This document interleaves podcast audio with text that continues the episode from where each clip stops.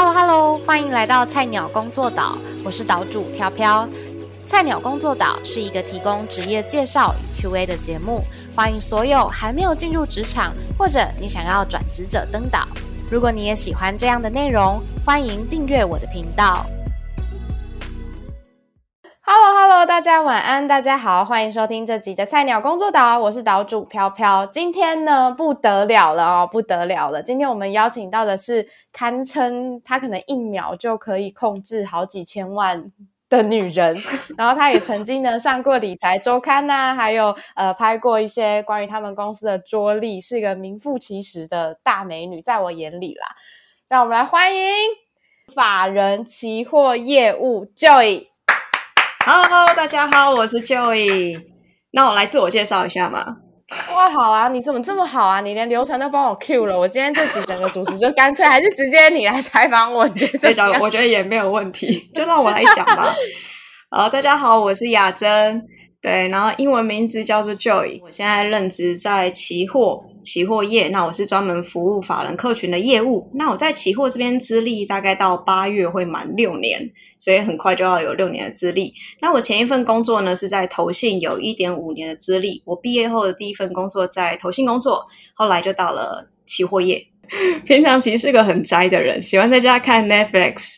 对，现在疫情关系没办法去看电影，然后最近有迷上断舍离，还买了课程。对，现在在努力哇断舍离自己的家，很充实。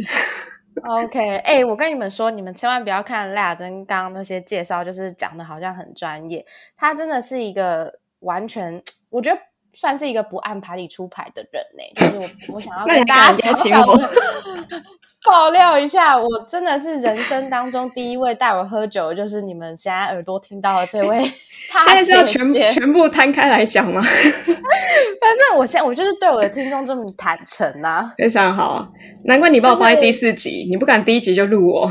哎，不对，第一集录你，我怕节目太失控，我会不好拉回来。那我们回到工作哦，呃，刚刚雅思有提到，就是他是法人期货的业务嘛，那你可不可以稍微跟我们介绍一下，哎，法人期货业务，法人跟就是一般的期货业务有什么样的差别？好，法人顾名思义就是公司啦。那我所以跟相较于一般服务自然人就有一些差异。那我们这边法人指的是指金融机构或一些投资公司、一般公司为主。那金融机构就包含大家常听到的银行啊、投信、寿险、证券等等，这些都是属于我们服务的范畴。对，所以专业程度跟自然人就会比较不一样，要维系的内容也不太一样。对你如果只是要工作上内内容包含什么话，其实我们跟一般的业务一样，不外乎就是开发客户、维系客户，然后了解客户现在面临的问题，去帮他找到合适的解决方案。那最重要的就是要帮公司带来业绩，有业绩才有奖金，才有钱。对嗯嗯嗯嗯，所以一般的散户他们其实基本上是不会遇到你的，对不对？对，比较困难哇，那你们算是公司里面很神秘的部门呢，我觉得啦。嘛，因为需要的人不不是这么多，毕竟法人就有特定那几个。对，那自然人的话，因为全台湾两千四百万人，对，所以他需要服务他们的业务数也会相对比较多一点。哦，嗯，那你刚刚有提到，就是说，呃，法人期货业务这样工作的事项会包含开发客户、联系客户，然后还要去针对客户的问题找出解决的方案。哇，这个工作听起来它就是包含了你可能含有就是可能有一点点的 BD，然后你还要必须要懂期货怎么样去交易。那你们在可能拉客户的这件事情上面，你们也是会有 KPI 数的嘛？就是你必须要拉进多少客户这样的规定。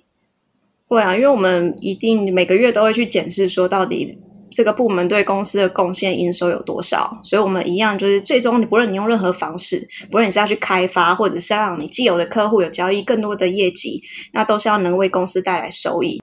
嗯嗯，但如果我说我是一个毕业的新鲜人的话，我可以一开始进去你们的行业就直接当法人期货业务。呃，我觉得也是可以的。就我们仍然是有一些新鲜人，然后应征进来部门，对，只是说他可能不像外面的业务员啊，因为他们的人数比较多，所以你就刚好进去就会是那个法人的职务，可能要特别刚好没有开缺的时候，一般的朋友才会看得到。呃，但是因为刚刚有提到说，就是你可能主要维系的会是法人嘛，就是像是公司或是机构。但是刚你在一进去当成为法人业务的时候，你是怎么样去开源？因为他应该比散户还要再更难去做开源这件事情。其实我觉得反而简单一点，因为我之前前一份工作其实在投信嘛，当时就是什么样的客户都可以扣，不论是你是公司、你是贵妇、你是董娘，然后你是一般人都可以扣，所以。呃，我就发现说，自然人你要想办法去找到这些名单，然后你要去用网络行销招揽方式去找到这些不特定人。但法人相对你有一个优势，就是你都知道这些法人的名字叫什么。所以我如果今天要找台积电，那我就去 Google 台积电，找到他的财务长、他的发言人，那我就可以打进去，他就有电话，他们就会公布有财报嘛，有些公开资讯资讯你是可以找得到的。所以我甚至就打进去他的总机，就问说：“诶，我要找某某财务长在不在？”我反而是比较好去找到客户。那难的是说，你有什么优势能够吸引他们去下单下在你这里？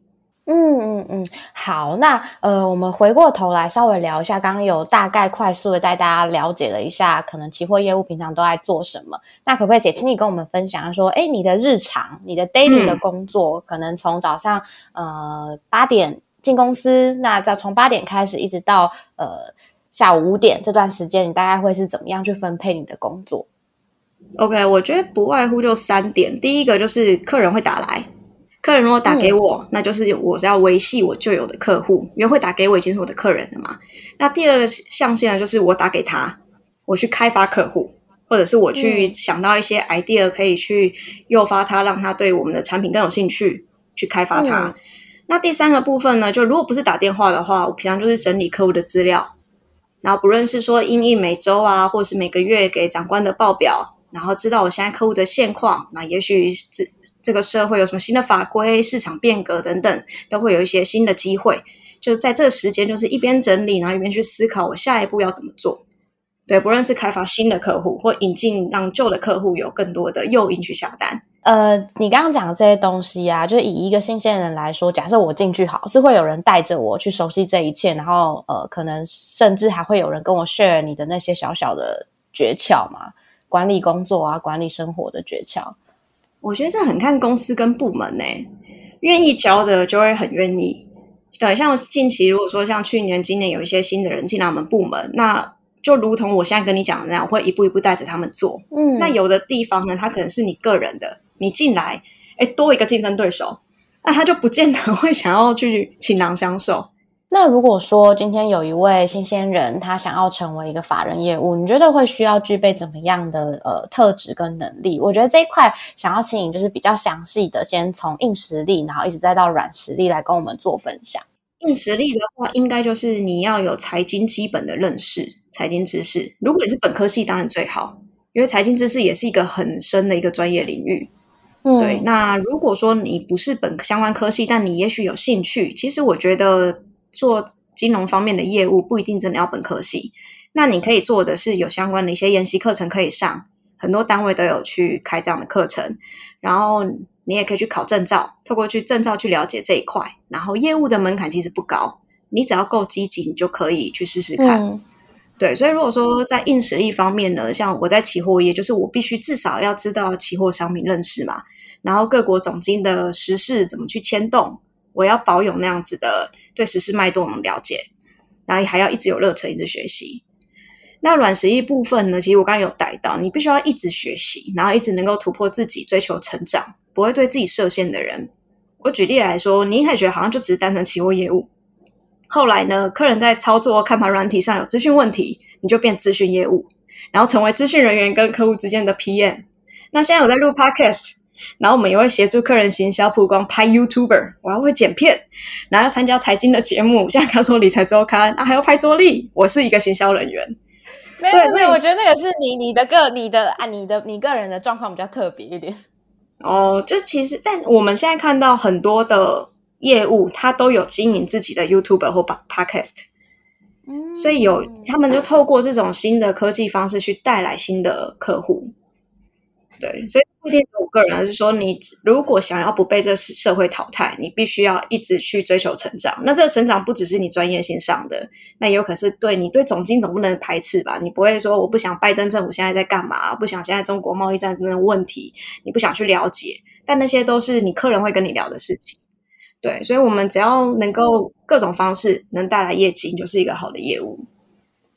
嗯，那这边的话，我想要补充说明，因为刚刚有听到，就是不外呃，可能学习的能力很自我学习的能力很重要这一块。那我在想，是不是说服这个软实力的部分，其实也对于你们这个行业来说非常重要，就是有说服力，然后跟有耐心这两块。说服力哦，我觉得说服力有一个很关键点，就是你要先说服你自己。如果你去推一个你自己都不信任的东西，那你一定就给 K K 的。那我觉得人跟人之间也很敏感，他当你觉得你好像也不相信你讲的话的时候，他也不会去相信这个东西。嗯嗯嗯，对，所以我觉得说服力不一定要是很油嘴滑舌，好像有一套话术要去学，我们要如何那个抓到一些客人的盲点，让他哦在一个环境下让他下单。哇，那那个有点妖魔式行销。对我觉得你可以。这样做你自己，你可以销，对，就像那种很恐怖的直销大会之类的，对，那那个人都会觉得 something wrong，对，所以我觉得，嗯，你可以本于你自己，因为当你真的相信这个产品是好的，这个服务是好的时候，那是最能够去打动你的客户。嗯嗯嗯嗯。但我之前有听说，就是你有跟我分享过，嗯，你们公司是。有就是一个二十四小时的接单制度，所以换句话说，你是不是就是二十四小时随时随地都是一个 on call 的状态？其实对业务来讲，业务就是比较责任制，因为如果说晚上客人有美国盘正在开，他突然间下单软体怎么了，他还是会找业务。嗯，对。那我觉得有时候就是看业务你自己愿不愿意去接这样的客人。对，那一开始我们也比较偏向这样子，就是有点辛苦，有时候还要半夜被。叫去公司帮忙接单，因为可能单量比较大的时候，晚上还要下单，那业务员也是会去 support。对，那现在我们部门已经发展成二十四小时的部门，就是随时办公室都有人，让客人打来的时候就可以有人接得到，能够回答他需要的、解决他当下的情况的问题。对，所以在大家嗯，就有点像海贼王吧，就是 当成员们都到齐的时候，然后彼此在自己的角色上面，就可以把整个团队做得更好。为什么我仿若觉得刚刚你的那段对话，我在那个理财周刊的采访里面有看到 一模一样的回答？我是不是被敷衍了？可我觉得这还是蛮适用在现在的情况。那这边的话，我个人其实蛮好奇的，就是因为你们公司的期货产品应该非常非常的多，你是怎么样去推荐你客户？就是你是怎么样去判断说，哦，我今天要推荐给我的客户哪一支产品？我觉得这就是看当下你觉得最有机会卖出去的是什么，那你就去钻研它，然后一次就是狂抠这类的。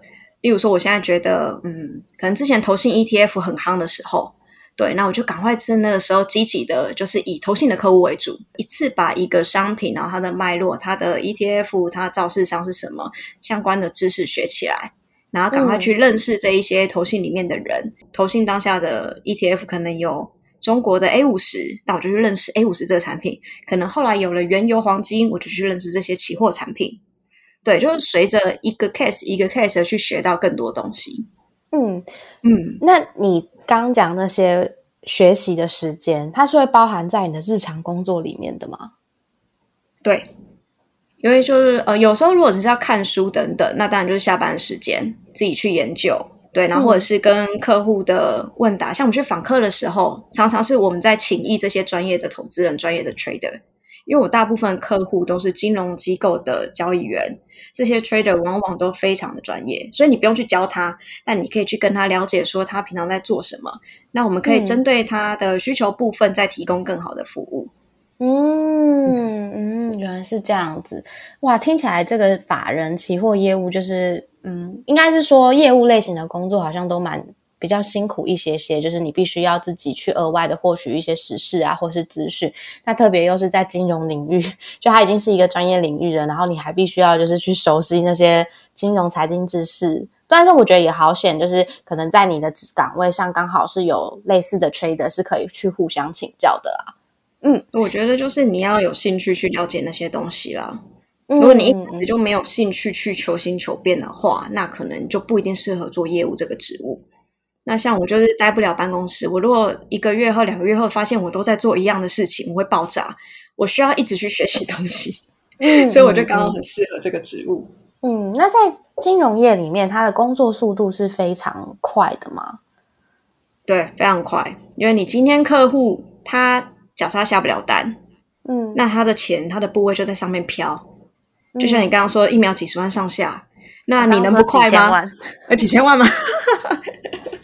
对啊，你能不快吗？你就是要赶快解决他的问题啊！嗯嗯嗯嗯嗯。那心理压力的部分会很大吗？蛮好奇的，就是你是怎么样适应在那一个就是高竞争、高压力的环境底下？一开始其实不容易适应，然后甚至身体也会有出现一些相对应的反应，就是可能因为压力过大的关系。对，可是我觉得至少你就自己会思考嘛，你是不是适合这个舞台？有没有一个地方可以发挥？然后你可以学到很多东西，你就想，OK，我还是想要继续做。那你会有压力，有可能是来自你的能力不足，所以在初期的时候，就是要更加倍的用更多的时间，不论是去服务客户，或者是去充实薪资。然后让自己在应对一些问题的时候，可以更快速的解决客人的问题。对，就是你，你如果有压力怎么办？你就把你自己养大，够强大到你没有压力，可以优雅的去解决问题。嗯嗯嗯，这应该是很多人都很希望可以快速学学会的一项技能，但这项技能就必须要用经验去换。对，不能逃避。嗯，我们现在已经从一个就是职业介绍的节目变成一个对一个心灵提升的节目，蛮好笑的。我想你逃逃避一定会再遇到你，你只要逃避一次，你以后一定会再遇到。所以几次之后你就知道我真的不能逃避。就是俗话说得好，夜路走多了就是会碰到鬼，是这个意思吧？就是验证了这个句话。那除了像你刚刚讲，就是你自己发现你不是一个适合坐在办公室的人，就这个主因以外，有其他的原因是吸引你，就是加入成为期货行业的其中一员的原因吗？好啊，那我就直接分享一下，我不是怎么走到变成一个法人的期货业务。嗯，对，因为一开始其实，在大学的时候，那个时候就因为我是读金融书。金融系对，然后那时候就先思考要不要读研究所。后来我就觉得，哎，读研究所我可能还要付学费，但我如果早出社会，我就可以多赚两年的钱。那有的时候看到银行嘛，他就会说大学生起薪多少，研究生起薪多少，可能每个月可以多两千块。我算一算就觉得，嗯，那我可以多两年出去工作，好像就可以把这两千块赚回来。对，所以我就决定两千块吗？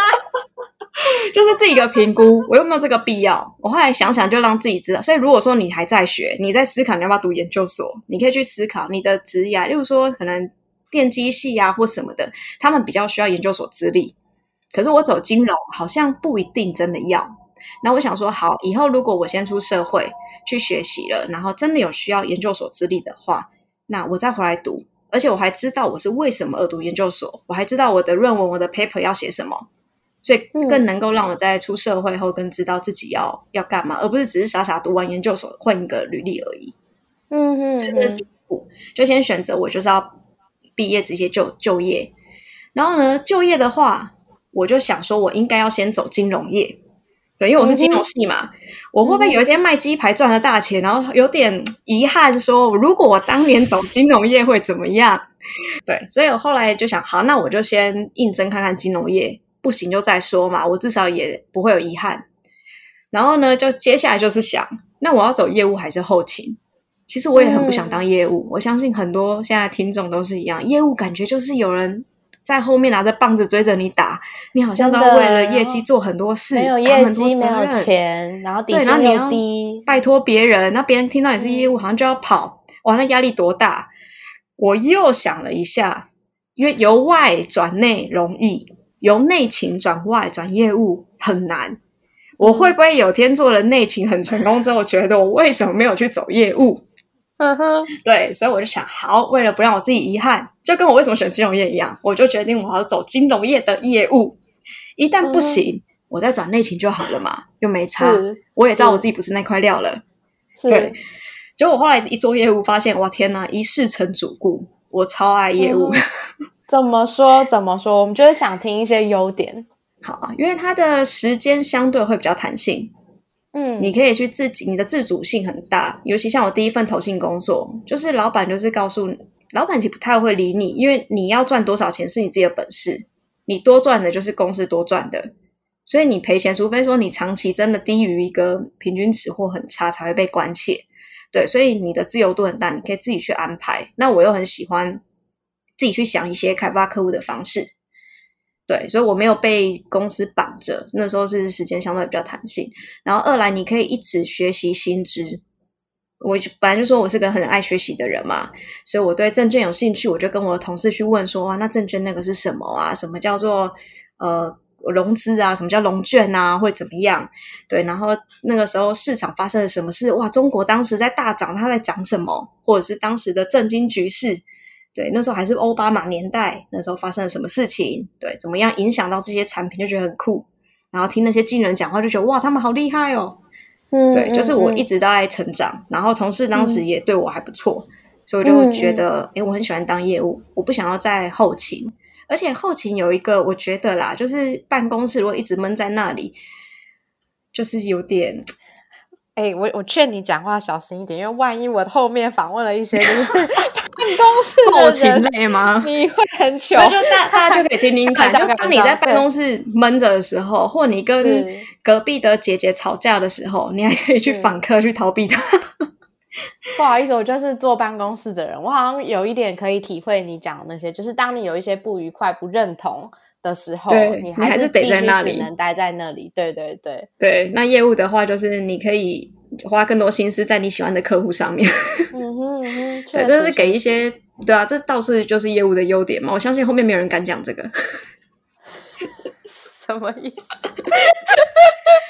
好了，你赢了，你赢了。哦，还有一点。就是业务是它的钱比较有有发展性，我觉得金融业已经普遍比一般行业能赚的钱较多了。那你在金融业想赚大钱，你要么就是当 trader 去操作，不论是股票啊、期货、债券等等去获利，有赚取额外的 bonus。那不然你就是做业务，因为业务你能赚多少钱那是无限大的，你能带来多少业绩，你能二十四小时不睡觉怎么去做，带来多少业绩，你就可以赚到多少钱。它是没有一个天花板，对不对？奖金对，理论上是没有，但你的人生、你的时间是有限。嗯嗯嗯，就看你如何用那二十四个小时，就是跟时间赛跑。你是要赚的钱比较多，还是你要就是睡觉睡得比较饱？这样对，所以我觉得这就是看听众自己个人。如果你是一个喜欢拼、想追求高收入，你自己觉得你也可以的人，那你也许不。如果说你喜欢做交易，你可以往交易员走。如果像我，可能就不太适合做交易，那我就往业务的方向走。而且我喜欢接触人群。嗯嗯，对你不排斥认识朋友。听你讲讲，感觉你很像某个直销出来的，是不是？下一句是不是要说？哎，你有听过安利吗？你有听过期货吗？你有听过期货吗？哎，对，期货为什么众多的金融产品里面你是选期货啊？这个是有特别的考量过的吗？其实，呃，我那时候特别想选期货的一个理由是，我觉得期货非常广，因为我那时候在投信，我做了一年半，我就觉得哈，卖来卖去就这可能二十档基金。那我已经能够预想我接下来的二十年、三十年，就是在做现在 routine repeat 的事情。嗯，就是你你又不行，我一直要重复，你又不开心了。我已经可以了，对。然后，但是期货很广，它不只有股票，有债券，然后有汇外汇，还有原物料期货。嗯，所以我一次可以懂超多东西。嗯，那我想说，那我就进去试试看，学学看。而且我觉得你期货的东西很这。期货业真的是可以学到最多的东西啦。嗯嗯，对啊，因为光是你刚刚讲的四种产品底下，可能延伸又出来更多的商品。对，难怪你刚刚跟我们讲说，你就是学习这件事情对你而言来说是非常非常重要，因为你要懂东西根本就没有一个直径啊。对，我也想要知道这个世界到底怎么运作的。好啦，你自己创造一个世界，你满意了吧？可以。好，那接下来的话，我相信大家已经听完刚刚雅珍就是跟我们安利了很多成为期货员的好处，期货业务员的好处。那接下来我们想要聊一聊，就是进入这个行业的门槛有哪一些？就是因为其实呃，不瞒大家说，我之前也有曾经应征过就是金融行业的工作，然后其实因为我完全是不是金融业相关的，然后再去面试应征的时候，他们其实是有希望我可以考到某几张证照之后，就是才能够进去的。所以这个部分也想要请雅珍来帮我们说。明一下，说假设我今天想要成为期货业务的话，我应该要准备哪些考试，或是要拥有哪些证照？呃，如果你是金融业相关的财经领域领域的话，那通常系上都会有一些。奖助学金，去帮助你考照，考照的奖金。对，所以我蛮推荐，如果你现在在学，你可以考一下。你是本科的话，因为还没毕业就要先考呃普业，就是证券商业务员，才能考高业，高级证券商业务员。对，那我觉得普业跟高业，我当年在学校的时候，大概花一个暑假读完三科才考到。嗯，对。然后如果你已经毕业了，你有大学学历，你就可以直接考高级证券商业务员了。嗯，就不用考前面两张吗？对。就前面那一张哦，前面一张，嗯，对。那我现在先考了普业，才考高业嘛，嗯。那如果你考过高业这个算相对的大魔王的话，你就可以再加考一科投信投顾的法规，就可以取得投信投顾证照。嗯，对。我们那时候就会去算说，哇，你要怎么考才可以 combo，让你自己可以少考一些科目。combo 是什么意思？因为如果你要单独取得投信投顾业务员执照的话，你要考他的实务跟他的法规。可是我如果已经有了高级证券商业务员，我只要考法规，我就可以取得这个证照。哦，嗯，对，你就看怎么样怎么走比较划算。嗯哼，那你有了投信投顾业务员执照呢？你只要再加考一科信托，你就可以取得信托业务人员的那个专门学士规定。这样子是。对，那当然有一些银行可能还是要求你要去考，像听说土银吧，还是希望你完整的考完信托的内容，就是包含实务跟法规，他可能不承认你加考的这一这一块，但大部分时候通常加考一科就可以了。所以算起来，就是我要在在职之前，我必须要准备好至少三张的证照，对不对？呃，不一定，因为这个算是普遍性。如果你还不知道你要成为哪一哪一类的金融业务的话，你可以先这样考。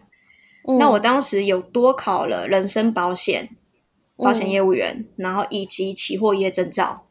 嗯嗯嗯，对。那除了我刚刚提到的普业跟高业，大概要花一个暑假的时间以外，其他的考试大概一两周的时间准备就可以了。哦哦，所以金融业的工作比较像是你想要做哪一个职位，你想要卖什么产品，你就势必一定要有那一张产品的证照的。对，那就是非常基本的门槛。可是老实讲，即便我是本科系毕业。很多的考试应试内容，我也是就先囫囵吞枣。我其实不知其所以然，但是就先背起来。你真的要笑期货证照好了，他这边描述半天，你没玩过这个市场，你没见过，你其实根本不知道那是什么。是，对，但是你就先背起来，先去考试，通常都会考过。啊，对，上次那上次的那一个过去的那个面试经验，还是希望我可以在三个月之内就是考到。那几张证照，这算是蛮容易达成的一个条件，对不对？对，那还是要苦读一下啦。十年寒窗无人问，花花一点时间念一下。理解好，那接下来想要请雅珍来分享看看，可能在整个呃成为法人期货业务的这个过程当中，有没有什么样难忘的故事，或是难忘业务经验可以跟我们分享？有没有遇到那种很有趣的业主啊，或是半夜就是？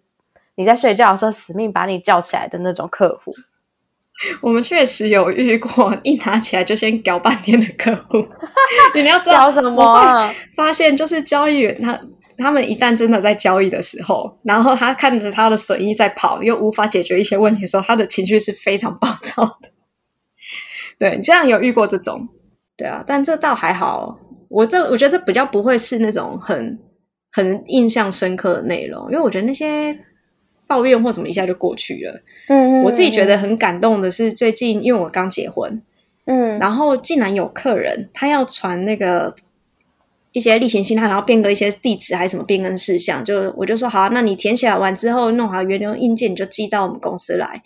就他寄来之后，里面竟然付了礼金，太贴心了吧！哦，等一下我当下看到超感动。然后我就觉得哇，这样人很对不起他。说哎，怎么那么不好意思，就才特别包过来。我以为你要说我很对不起他，我平常口气都对他很凶。没有，倒不会。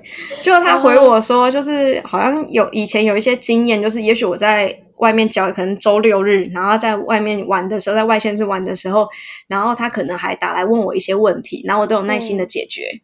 嗯，所以他就觉得说，就是。他觉得他当时也很不好意思，然后一直请我帮忙，嗯，所以有听到我结婚的消息，他也很替我开心，这样子，然后说哇，很感动哎，对我说疫情结束后，我一定要亲自带饼去给他。我现在可能要到明年，那也要那也要你的婚礼办的成才行啊，对，真的。哦，还有一个，嗯，这个是期货的时候，然后我在投信的时候有更感人的，嗯，那时候有很帅，也不能说更感人，因为可能毕竟第一次做业务的经验。然后我有让一个公司，他都告诉我说，他的钱啊都在都是他们是那种大陆那边的公司，所以钱都在大陆，对，所以他就一直有点在婉拒我这边对于他一些哦基金的，就是建议他可以买一些基金的这样的操作投资操作，对。然后到后来我就跟他说，哎，这档我真的看好，我自己都有买，那公司不能买，你本人要不要来试试看？我自己都投了。然后他是财务经理哦，他就说。哦，好啊，那你们那个最低是多少？我说哦，最低投一万块。他就说好，那我就投一万。哦，我说天哪，财务经理一万块。可是我想，好没关系，就是他至少你那，你刚刚那个情绪波动是觉得很少，是不是？就是你只财务经理，怎么只投一万块这样？对啊，就像你一般投一个股票，应该就不止一万块了嘛。是是是，对啊，所以就觉得哎，就是跟自己原本的期待有点落差。对，可是没关系，因为对我而言，当时刚出社会，就觉得嗯，蚊子腿肉也是肉，就是要努力的好好的服务，做好学习，把业绩扛进来这样子。所以我就。就是一样的，我对五十万的、一百万的跟一万客户，我都是一样的。对，就当时就是也是学习如何去服务客人。然后到后来有一天，他突然间跟我说：“哎，雅珍啊，我们公司现在总经理说他要买了，他要买跟我们同样的一档基金。那时候中国刚好正在起飞，他想要买中国基金。我就想说，哦，好啊，那他投一万，他们总经理大概几十万或一百多万吧，了不起。我说，那你要投多少？”他说：“我这次要投两千万。”我说：“啊，两千万！”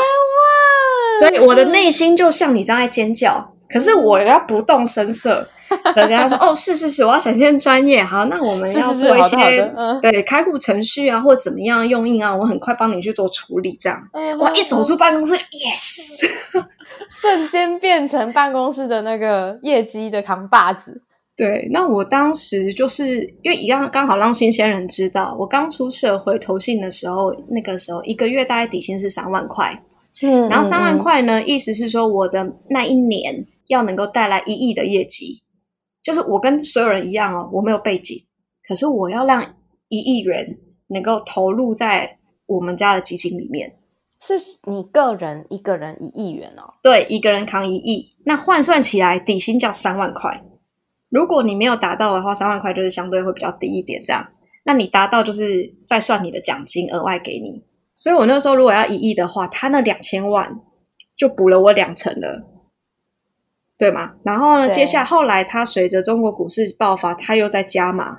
嗯，那一那一波在一百零四年吧，二零一五年的时候，中国股市整个拉上来，它曾经一度到八千万，就是我一亿加到八千万，还有包含他赚的。对，所以一亿的话，它就有八千万在里面了。我的底超级薄了，就是你的干爹了。嗯，对。然后他后来，其实我后来我觉得这个很很感动的是，他事后跟我说，他说其实那个财务经理，他就说雅珍啊，其实你知道有二十几家投信都来拜访过我，可是我后来只选你，嗯，因为其他人一来一坐下，哦，这边油嘴滑舌，讲的就是那个调调，他不喜欢。他就看到说，我可以一路真诚，从他一万块这样服务过来，然后他就提醒我说：“雅珍，不论你未来怎么样，你永远要记得你现在这个样子，就你现在这么单纯、热诚、诚恳的去服务客户的样子。”哇！听完你那个故事，我如果是我，我也会觉得超感动。它就是一个血淋淋的，直接让你在职场体会到人生的一个故事。对，不过这也是一个正向的啦，就知道说你一样可以做好你自己，不一定要去学那些。话术啊，有腔滑调的，真的好。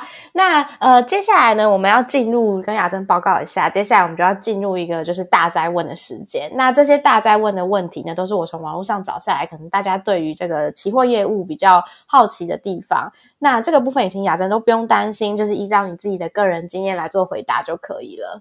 好，OK 吗？好，来吧。好，来，首先第一题，第一题比较 general 一点啦。其实很多东西刚刚我们也都讲过。那不过这边想要请雅珍再重新帮我们做一点点的重点整理，就是请问我要怎么样才可以成为一名法人期货业务？OK，我觉得首先就是呃，因为法人毕竟是比较少的客群，所以真正社会上的法业是比较少。那其实除了期货之外，证券也有相关的法业。他们可能也是服务金融机构，但他能办理的就不是期货，可像付委托等等。嗯，对，所以嗯初期如果说你在一零四上或周遭没有听到有这类法人业务的呃职务有在招人，你一样是可以先成为一个业务。就像我一开始是一个投信业务，你先去试试看，说自己适不适合这个领域。嗯，对，那等到周遭，因为我觉得市场传很快，当你是业务有在市场上走跳的时候，当有一些法人有开缺了，那你有可能就可以会知道主动应征，或者是别人就会推荐你过去。像我在投信的时候，也有其他投信来挖我，那我到期货以后，一样会有证券的法业在问我有没有兴趣。嗯，那你自己当初是怎么样？是从一个投信业务变成法人业务啊？哦，OK，呃，像我刚刚提到我投信的经验，那后来你会发现，其实业务不论你之后是保险业务员啊、银行业务员等等，你会慢慢找到自己的客群，就是一群痛调频率跟你很合的人。对，像我当时有一些呃同事，他可能是四十几岁的男性，那他们呢很会经营贵妇，就有妈妈姐姐俱乐部，哇 可是像我这种俱 乐部 就是贵妇们然后就觉得哇，这个弟弟很诚恳、很可爱，我就跟他们买基金。是对，那就是他们的客群。可是我碰到贵妇，我就没办法，嗯我不知道怎么跟贵妇聊天。对，那相对的，我慢慢发现我的客群，就像刚刚是公司的财务经理嘛，有公司的经办，那他们大部分呢都是可能大学研究所毕业的白领阶级，嗯，对，所以他们的嗯思维逻辑跟我的客群是比较 match 的。那后来有这个期货法人业务的缺的时候，就有人推荐我往这个地方走。那也因为说我现在面对的金融机构法人，大多数也是四十几岁的交易员，也是白领阶级，对，所以我很快能够跟他们打成一片。他们刚好是我合适的客群，对，所以我就直接转跳过来，而且我在这个领域也发挥的很好，我不用去思考，例如说我台语其实不好，我就比较少中南部的客户，嗯。对，或者是一些可能董娘啊那些我没办法 handle 的客户，是。对，所以我在这个领域里面我也是如鱼得水。哦，所以呃，法人业务虽然缺比较少，但是你其实会建议大家，如果对于这这类型的金融业务有兴趣的话，就还是可以先进来试试看，然后呃，持续的找到自己最适合的那一群人，然后服务他们。好的，谢谢雅珍。下一题，下一题，其实我在网络上看到非常多人问哦，就是呃，大家都是都是在问说，就是怎么样去准备法人业务的法人期货业务的考试。那但是关于就是要考哪一些证照，其实我们刚刚都已经有聊过了，包含还有报考的顺序。所以这一题我想要延伸问一下，哎，雅珍有没有一些推荐的教材啊，或是推荐的一些呃学习的方式可以提供给我们？OK，我非常推荐网络上找老莫老莫的教材来读，它可能有嗯老莫的期货或老莫的高业等等。那嗯因为我觉得这份教材是最能够让你融会贯通，用很浅显的字眼去教导你，甚至有的人还会考完之后会把老莫教材留着，以后有需要还可以拿来读。对，那如果你考的那个证照并没有老莫的教材的话，那可能有些正期会啊或东展的书籍。那有两派人，像我是喜欢理解而背之，我会去理解它才去考。但很多人就是把考古题整本背起来，你一样可以过，就看怎么样是合适考生的、都可以。嗯，理解。希望这样的说明可以帮助到大家，就是找到适合的自己的教材，然后也能够比较顺利的来准备考试。好的，那进入了第四题啦。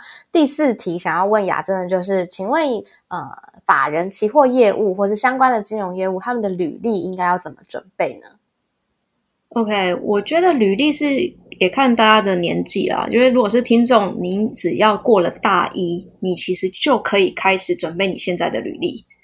嗯，对大一就要开始准备了。哦大一就开始，你就可以去思考你过去高中国中或你的一些在学校之外或社团的经验是什么，你就可以先做准备，避免你真的在大四毕业的时候，你才要从头到尾去想你到底做了哪些事情。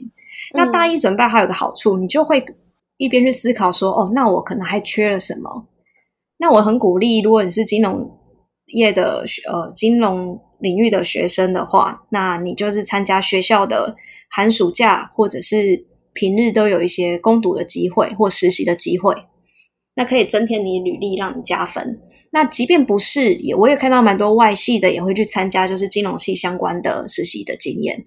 嗯，那如果说是转职者呢，像我一样行销想要去当金融业务的话，我的履历要写要怎么样写才会比较能够深得金融业的 HR 的心？哦，有一个重点，我觉得我们蛮多的人都会忽略这一块，就是你要从公司的角度，就是你应征那家公司的角度去思考，我为什么要你这样的人？嗯，你今天不是本科系，可是你也许有些特质是他们很想要的。本科系的学生没有像你这么懂得用行销，没有像你这么知道怎么去招揽一些线上的客户，那也许那就是你可以写进去的。嗯，所以你要站在一个角度，不是说哦，我今天是来学习，不是，是你有什么能力是公司要找你去而不找别人，那你能为这个工作贡献什么，让老板知道你已经准备好了，对，而不是说只是哦有份工作来试试看，甚至你丢罐头履历，千万不要。嗯嗯嗯，这个我蛮认同的，大家要赶快画重点。好，那再来的话呢，就是今天的最后一题哦。今天这些的最后一题是想要请雅珍来跟我们稍微分享一下，呃，在面试的过程当中，你曾经有被问过什么样的问题啊，或者说我们可以怎么样去准备面试啊，等等之类的。OK，我的面试就是奠基在刚刚的履历上，你已经很清楚了，你想要为这个公司做什么。那你面试一定会被问到的问题就是自我介绍，是，所以请好好准备自我介绍，也不用太长，也不用太短。等一下，你刚在开始的时候还跟我说你不知道怎么样自我介绍，因为我们不是在面试啊，我现在是很 freestyle 说话在跟你沟通。OK OK，如果真的要面试，你一定要去找人练习七次以上，七次，对你自己要去。想一下那个临场感那个感觉，然后开头就是自我介绍，把它准备好，做一个印象深刻的破题。嗯，那你要能清楚描述这个职务内容，你可以贡献什么？嗯，然后也针对面试前，因为你已经准备好履历了嘛，你在准备的过程中可能会有些疑问，例如说对这个职务不太熟悉或有问题的地方，你可以反问面试官。嗯，反而你问面试官会加分，会让人家觉得，哎，你是有 ready 的，你已经准备进来。然后还可以针对你的问题再去回答你，让你更了解说你到底适不适合这个位置。理解，好耶！今天很谢谢雅珍跟我们分享。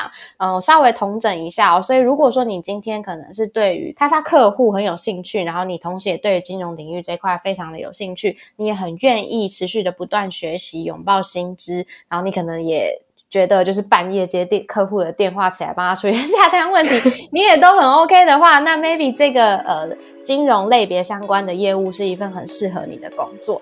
谢谢雅珍今天跟我们分享这么多，那也希望今天的节目呢可以带家带给大家更多的帮助，然后呃让大家能够对于这个期货业务这个工作领域有更多的了解。谢谢大家今天的收听，那我们今天的节目就大概到这边啦，晚安，拜拜，晚安，拜拜，拜拜，拜拜。